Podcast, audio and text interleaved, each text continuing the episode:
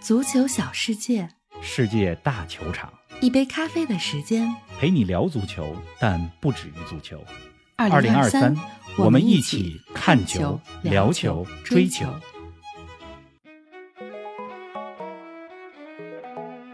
跟着足咖的脚步，我们来到西班牙塞维利亚。没错，这里是欧联杯冠军之城。近距离接触欧联杯奖杯，感受如何？克罗地亚国脚拉基蒂奇有着怎样的人格魅力？二十世纪相对平庸的塞维利亚，为何在二十一世纪一鸣惊人？同城死敌皇家贝蒂斯，球迷基础更庞大吗？更多精彩内容以及马德里德比、北伦敦德比前瞻，尽在本期足球咖啡馆。听众朋友们，大家好，欢迎来到今天的节目。冯老师你好啊，跟我们说说你这是在哪儿呢？林子豪，听众朋友们大家好，我在马德里呢，想起了蔡依林的那首歌是吧？那首怎么唱来着？马德里不思议是吧？我我这走调啊，别瞎多唱。马德里不思议，对。嗯，昨天啊，有球迷在咱们微博留言说说问我去不去马德里德比。反正呢，嗯北京时间这礼拜日晚上，礼拜一凌晨是马竞对皇马。我呢是在这个时间出现在马德里，您猜猜啊我去不去马德里德比吧？哎呀，我要先猜的话，我肯定得猜去啊。呃，对呀、不然这个时候干嘛出现在马德里啊？得了，大家明天看视频就知道我去不去了。哎，我们呢，应该这节目是北京时间的礼拜日左右发出来。哎，大家可嗯能会说，我们为什么周末更新节目呀？呃，主要是两个原因。第一个呢，就是我最近在欧洲，在路上，所以就必须得赶在是吧酒店网络信号比较好的地方给大嗯家来录音。没错另，外一个原因呢，就是林我这儿也有一些不可控因素刚当上妈妈，这个 得得这个小朋友比较安静的时候，我们才能够录音。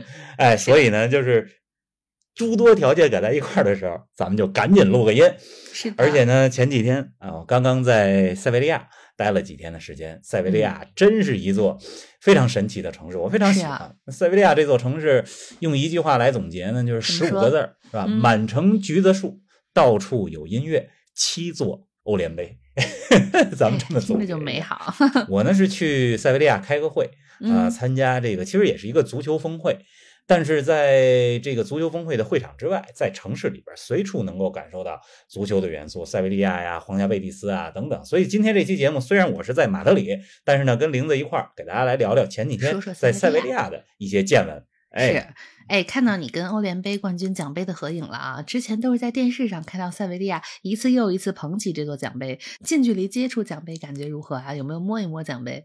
没摸没摸，这个 看看嗯，捧起奖杯之前不能摸奖杯。是啊 我是见过几个不同的奖杯了，不过我一直给自己的规矩就是咱们不摸奖杯，虽然人家让咱们摸，但是呢，我手没有碰那个奖杯，而是近距离啊跟奖杯合了一个影。这叫什么？可静观而不可亵玩焉。是啊 别摸了就。嗯那，心情还是非常激动的呀，因为呃，我小时候看球的时候，呃，九十年代末、二十一世纪初，那个时候塞维利亚还是西乙球队呢，第二级别联赛球队。嗯那，过了二十年，呃，人家已经收获了七个欧联杯的冠军奖杯。真的是，我记得二零零六年就是他们第一次拿到欧联杯冠军的时候，那时候大家都觉得黑马奇迹啊，塞维利亚是个黑马。二零零七年蝉联冠军的时候，大家会说：“哎呦，真的很擅长啊，专业户。再过了将近十年的时间，二零一四年、一六年是吧？三连冠的时候，嗯，这大家就说：“哎呦，塞维利亚欧联杯这已经是一种现象怪了，是是吧？欧联杯直接叫塞维利亚杯得了。是的，再到这几年，二零二零年战胜了国米，是吧？二零二三年战胜了罗马，那么嗯塞维利亚再次两次捧起欧联杯，这已经是一个传说，已经是一个传奇了。确实是，那见到冠军奖杯的时候，对于我这样一位关注国际足球这么多年的球迷来说，就真是串联了二十年的足球记忆。嗯，啊，我最近真是没少见奖杯。前几周的时候在北美啊见到了那个呃留在北美的意甲冠军奖杯。是的呃，昨天前两天的时候又见到了呃欧联杯的冠军奖杯，挺开心，挺高兴。肯定的。进入二十一世纪以来的二十三年啊，塞维利亚获得的主要冠军奖杯是十一个，而在整个二十世纪，他们的冠军数量只有四个，十一比四啊。你觉得进入新世纪之后，塞维利亚成功的主要原因是什么呢？哟，你还甭说，我前几天参加那个足球峰会啊，峰会期间还有一个专门的演讲，就叫做塞维利亚在二十一世纪是如何能够这么成功的，如何能够摇身一变的。哦，专门讲这个，因为就像你说的，嗯是吧？二十一世纪有十一个奖杯，是吧？七个欧联杯，嗯那么还有欧洲超级杯、西班牙超级杯，包括西班牙国王杯等等。二十一世纪是十一个，那整个的二十世纪是吧？就主要的奖杯才只有四个。是的这，二十一世纪以后这二十三年，这超过了二十世纪这一百年。真的是，那么我觉得可能主要就是两个原因吧。第一个原因就是，呃，塞维利亚这支球队这家俱乐部，呃，他们有着非常聪明的引援啊，嗯很会买球员。呃，咱们看看这个这些年来欧联杯决赛当中是哪些球员给塞维利亚进球？就你不用说所有球员，你光说欧联杯决赛当中给他们进过球的球员，就大概都能知道塞维利亚有哪些球员了。哎，比如说二零零六、零七年，他们第一年、第二年拿到欧联杯冠军的时候，路易斯·法比亚诺、马雷斯卡、卡努特这些嗯球员。再过将近十年的时间，就是到了二零一四年、一六年的时候，给嗯塞维利亚决赛进球的谁呢啊科里乔维亚克啊、巴卡、加梅罗、科克等等。然后再到这几年，二零二零年，嗯，吕克德容是吧？二零二三年呃决赛是曼奇尼的乌龙球，但是呃 塞维利亚这边主力前锋恩内斯里，就是你听我刚才说的这些名字，其实都不是最顶级的球员，嗯，但是呢，都是那种很有才华啊、很有天赋、很好用的球员很。实用，嗯呃，你必须得说，就是蒙奇啊，他作为塞维利亚的体育总监，在二十一世纪初的这十六年的时间吧，因为蒙奇在塞维利亚做体育总监好像十五六年的时间啊，真的是抓青训啊，抓引援，从南嗯美、从非洲引进了不少好的球员，所以引援的成功是塞维利亚在二十一世纪成功的一个硬实力、硬保障。嗯，那还有什么原因呢？啊，再有一个就是咱们之前节目里边儿，嗯再有一个就是咱们之前节目里边反复提到过的这个欧联杯基因了，这个和皇马的欧冠基因一样，就人家擅长，人家就擅长干这个事儿，是吧？当然，这个基因呢也体现在了就经验上，他踢决赛、踢这些杯赛。经验多了，他自然在关键的时刻就能够做出最正确的排兵布阵是和场上的这种决策，而且球员的经验也是一代传一代，教练的经验也是一代传一代。嗯，再有就是塞维利亚球迷，球迷重视欧联杯啊。就欧联杯这项赛事，虽然从欧冠掉下来的强队一大堆，但不是所有人都是百分之百的嗯重视欧联杯这项赛事。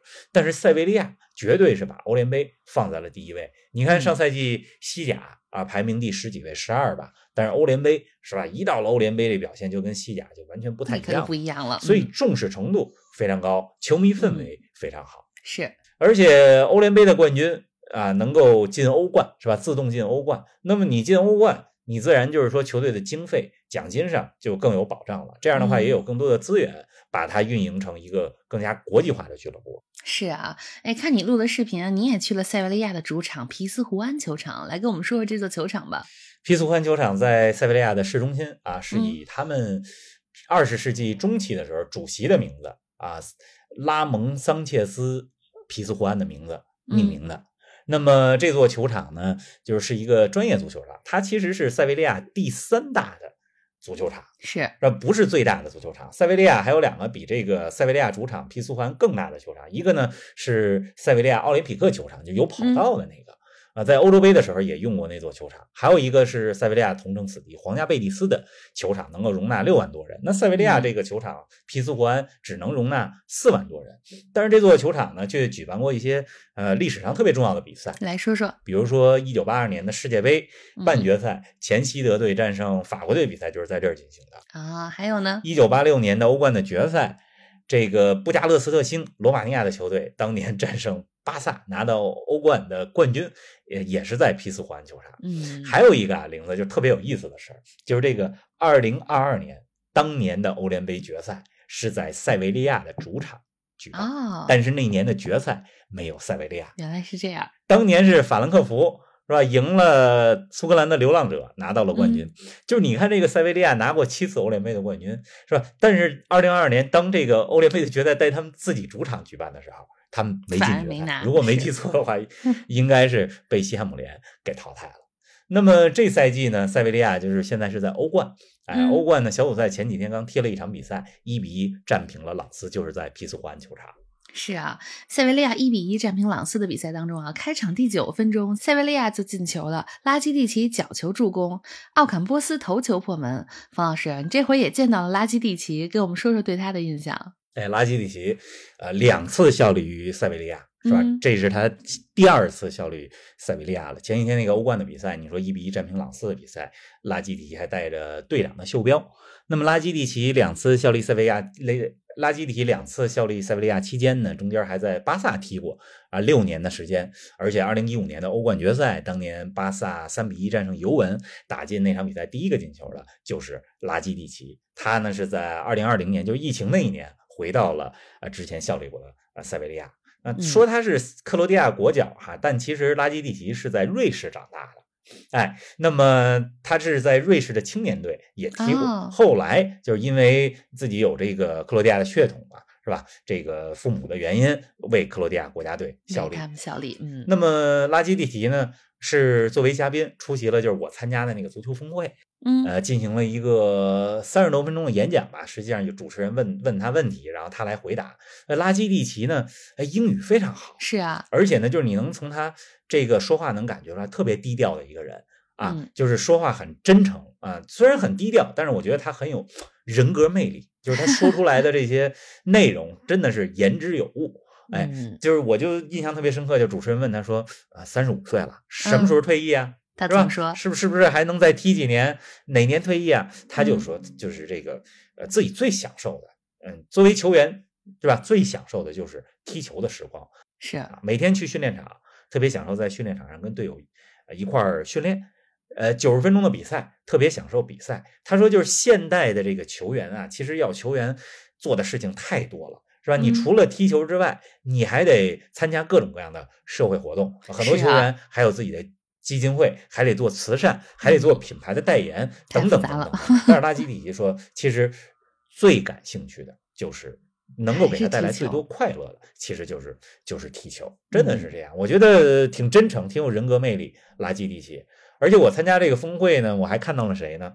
这拉基蒂奇是现役球员，我还看到了一个退役的知名球员。啊，那天我还发照片给玲子看的 我说这这这这人你熟吧？咱们小时候看球看嗯世界杯，贝克汉姆的队友索尔坎贝尔，英格兰的铁卫索尔坎贝尔，嗯我也跟他来了一个合影。那坎贝尔，哎呦，我近距离看到他，是吧？这个身板儿真的是非常强壮啊！嗯，就是我就在想，就是他踢球的时候，是吧？后卫要撞上坎坎贝尔，还不给撞一个跟头？是的。您正在收听的是足球咖啡馆，一杯咖啡的时间陪你聊足球，但不止于足球。我们是一档观点独立、内容原创的播客。您对我们最大的支持就是将足咖分享给更多的朋友，同时欢迎订阅我们的 V 加计划。微博搜索“足球咖啡馆”，成为 V 加订阅会员，自享五大专属福利。加入粉丝群与冯老师聊球，云喝一杯新鲜调制的零子咖啡，观看来自比赛现场的专属视频，参与直播互动，还有机会对话世界知名俱乐部。二零二三，我们一起看球、聊球、追球。哎，刚才你也说到了啊，塞维利亚这座城市一半是红色，一半是绿色。那你在塞维利亚这几天有没有见到皇家贝蒂斯的球迷呢？嗯，有有有不少皇家贝蒂斯的球迷，就是嗯走在塞维利亚这座城市的大街小巷，你能够看到就穿着皇家贝蒂斯绿白相间球衣的球迷。嗯啊，其实我觉得就是皇家贝蒂斯在这座城市更有群众基础，他们在二十世纪是吧？其实这个在成绩上，在各方面，在球迷基础上，我觉得可能是比塞维利亚更强的。只不过二十一世纪啊塞维利亚拿了这么多欧联杯的冠军，把吸引力给拉过去了。一下把注意力拉过去了。是的，哎，而且皇家贝蒂斯这支球队啊，就后来我跟当地一些人聊天儿，就是我发嗯现，就是他们呢，皇家贝蒂斯他的球迷群体不光是本地人，就哦全西班牙都有皇家贝蒂斯的球迷。因为你看他这个名字其实也很中性吧，皇家贝蒂斯是吧？嗯他没有提到更多塞维利亚，就跟皇家社会一样，是一个比较中性的。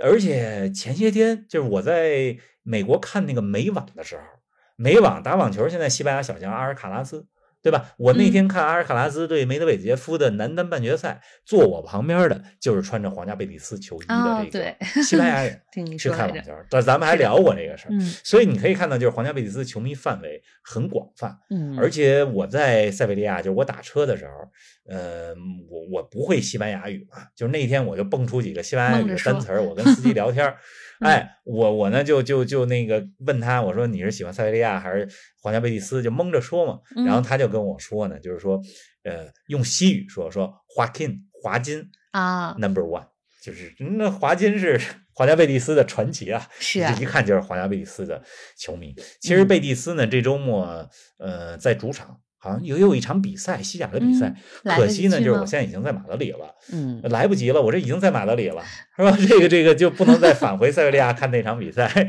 所以就是在塞维利亚待的时间太太短了旅途，嗯啊。。哎呀，能感觉到你对塞维利亚的依依不舍啊！再给我们说说对塞维利亚这座城市的印象吧。那塞维利亚是个好城市啊，啊，玲子嗯有一个姐们儿是吧？我们一块儿打麻将呢，也特别喜欢啊塞维利是亚。特别喜欢那儿。而塞维利亚呢，是一座历史名城啊、嗯它所在的是这个安达卢西亚大区，是吧？呃，安达卢西亚大区呢，呃，大家熟悉的一些西甲的球队所在的城市，其实都在这个大区啊，比如说嗯像呃加的斯啊，还有曾经来过西甲的科尔多瓦，是吧？嗯现在西甲的格拉纳达，是吧？还有呃维尔瓦，呃这也是之前来过西甲啊，马拉加这些都属于安达卢西亚大区，好像还有这个阿尔梅利亚吧。对，反正塞维利亚呢是安达卢西亚大区的首府啊，我特别喜欢这座城市，就是老城区的那个小巷，嗯小巷特别有咱们北京那个胡同的那些感、啊，那种感觉。听着就有感觉。嗯，哎，对，就在那个胡同里边，就是你坐下来咖啡馆里喝杯咖啡，嗯，是？吧？就特别有感觉。哎是，的，那么，而且这座城市呢，就满城绿化，啊，非常好，满城都是橘子树啊、柠檬树啊、棕榈树啊，反正我嗯看到的橘子树特别多，而且这不是秋天了吗？那橘子那个结在树上，一棵树上得有，我觉得得有六七十个橘子，我特别想摘一个，然后吃一个 尝尝。后来我环顾四周，得了，咱们别惹事儿了，是吧？还有这座城市呢，就是到处有音乐。啊，而嗯且呢，塞维利亚也是弗拉门戈的发源地。没错我这连球都没看，就是弗拉门戈更别说了，下次了，下次，下次。不过，呃，我还是希望这个下次再来塞维利亚的时候，能够看一场欧冠的比赛、欧联杯的比赛，因为前几天塞维利亚对朗斯那场欧冠，因为日程原因，就是开那个峰会嘛，就没能去嗯成，特别遗憾。是啊，下次有机会。哎，咱们正好来说说本周的欧冠啊。欧冠小组赛第一轮，拜仁四比三战胜曼联，又是曼联，曼联三连败，冯老师作何感想？这我这在西班牙还挺好的，你说提这事儿，提提这些伤心事。三连败，嗨，我觉得曼联呢，其实踢的没有那么差，对吧？嗯对拜仁的这场比赛，我也没有觉得拜仁踢的有那么好。我觉得只能说呢，两队啊都没有发挥出最高的水平。但嗯是拜仁对曼联的这场比赛，拜仁明显实力更强，把握机会的能力也嗯更棒，所以拿下了这场比赛。就是从过程来看啊，就是拜仁四比三赢曼联的这场球，就是不像是一场巅峰对决。嗯就这和两队状态最好的时候那种巅峰对决差远了，但是拜仁嗯还是赢了、啊，曼联啊输了球，是吧？但是这周欧冠的焦点，我觉得应该说说拉齐奥的门将九十四号普罗维德尔嗯，那个球，估计大家都看了哈。拉齐奥主场一比一战平马竞的比赛当中，拉齐奥一直零比一落后，比赛进行到九十四分钟，而拉齐奥有一个角球的机会，啊，角球的第二次进攻是吧？拉齐奥这边应该是路易斯阿尔贝托吧，嗯，传中，传中，这个时候在禁区里啊，杀出了一个黄色的身影，就是身穿黄色守门员队服的普罗维德尔 插上非常漂亮的头球，是把球顶进啊！我那球进了之后。呃，门将头球进球，这个在欧冠当中不常见，而且又是运动战，是吧？是啊，那么普罗维德尔这个进球，我觉得简直是在向前几年的时候利物浦的阿里松在致敬啊、啊门将头球破门，真的太精彩了。确实是。拉齐奥和马竞的这场比赛一比一踢的是很焦灼啊，但是我觉得现在看欧冠的小组赛，就是欧冠小组赛其实强弱分明的比赛比较多。就欧冠最有意思的，肯定还是得到了淘汰赛之后。势均力敌的，嗯，没错。哎，北京时间的周日晚上啊，周一凌晨，北伦敦和马德里都将迎来德比战，阿森纳对热刺，马竞对皇马，来给我们前瞻一下这两场比赛吧。我刚才还，咱们录音之前我还看了一个视频，应该是前些天的时候吧，萨卡和孙兴民共同参加一个知名奢侈品品牌的时尚活动。是吧？这两个人呢，这个穿着时装啊，坐在一块儿，所以挺有意思。然后我心想，这个再过几天的时间，其实就是北京时间的周日晚上啊，两个人在球场上，在球场上北伦敦德比要相遇了。嗯，那么阿森纳在周中的欧冠比赛当中是四比零战胜了埃因霍温。嗯，那场比赛欧冠的比赛，我觉得阿尔特塔这思路很明确，就是早点拿下比赛，是好好的准备。北伦敦德比是吧？以最小的代价拿下这场欧冠的比赛。那这场比赛当中，阿森纳的前场攻击手，前场四名攻击手，萨卡、热苏斯、厄德高和特罗萨德，每个人进一个球，状态非常好。嗯，当然了，这场比赛埃因霍温这个防守很有问题，根本不带盯人的。我不知道埃因霍温为什么到了阿森纳的主场，就是就是还是想对攻。是吧？可能还是想对攻，是啊，防守呢力度不够，阿森纳赢得比较轻松。热刺呢这周没有比赛嘛，所以以逸待劳迎来北伦敦德比。我觉得这周末的北伦敦德比，而两队在英超当中又同分嘛，会非常非常的精彩。这是北伦敦德比。那皇马跟马竞呢？呃，马德里德比，皇马和马竞周中都踢了欧冠嘛。嗯，那皇马是用了九十多分钟的时间才敲开柏林联合的大门。确实，敲开大门的还是。贝林厄姆，我看很多国外啊、国内的媒体的标题就是又是他贝林厄姆，就是皇马买了一个前锋啊，在哪儿买中场啊？买了一个前锋啊，贝林厄姆。呃，那么这场比赛还值得一提的就是皇马和柏林联合的比赛，在柏林联合坐镇后防线的是意大利的球员博努奇。哎呀，看到博努奇这名后卫还是非常开心的。呃，皇马是吧？进入马德里德比，皇马在西甲当中已经五连胜了。而马竞呢，最近一周的时间状态一般啊。上周末西甲零比三输给了瓦伦西亚，周中呢又被拉齐奥，刚才咱们说这普罗维德尔绝平，九十四分钟绝平。所以马竞呢这运气有点差，但是我还是觉得马德里德比毕竟是德比，马竞又是主场，这场比赛，哎，我其实，在某种程度上会觉得马竞会给皇马制造不少的麻烦。皇马要想在西甲当中六连胜。没那么容易，咱们看看是不是这样啊？哎呀，好啊，你好好享受马德里吧。马德里德比之后，咱们再连线。没错，反正未来的一两周呢，我们的节目的更新的时间可能会比较 freestyle，是吧？我呢，基本上。哎，去完一个城市，经争取呢，就跟玲子连线，给大家说一期节目。是的，但是呢，这个我们也得是吧，得等这个酒店信号好一点的时候，再加上呢，这个玲子家的小天使是吧，比较安静的时候，我们再一块录音。真的是安静的时候是天使，说的对。好吧，那咱们下期节目不见不散。都是天使，都是天使，什么时候都是天使。借你吉言。过些天我也要去看一下天使迪玛利亚。嗯。好的，下期节目不见不散。好嘞，不见不散。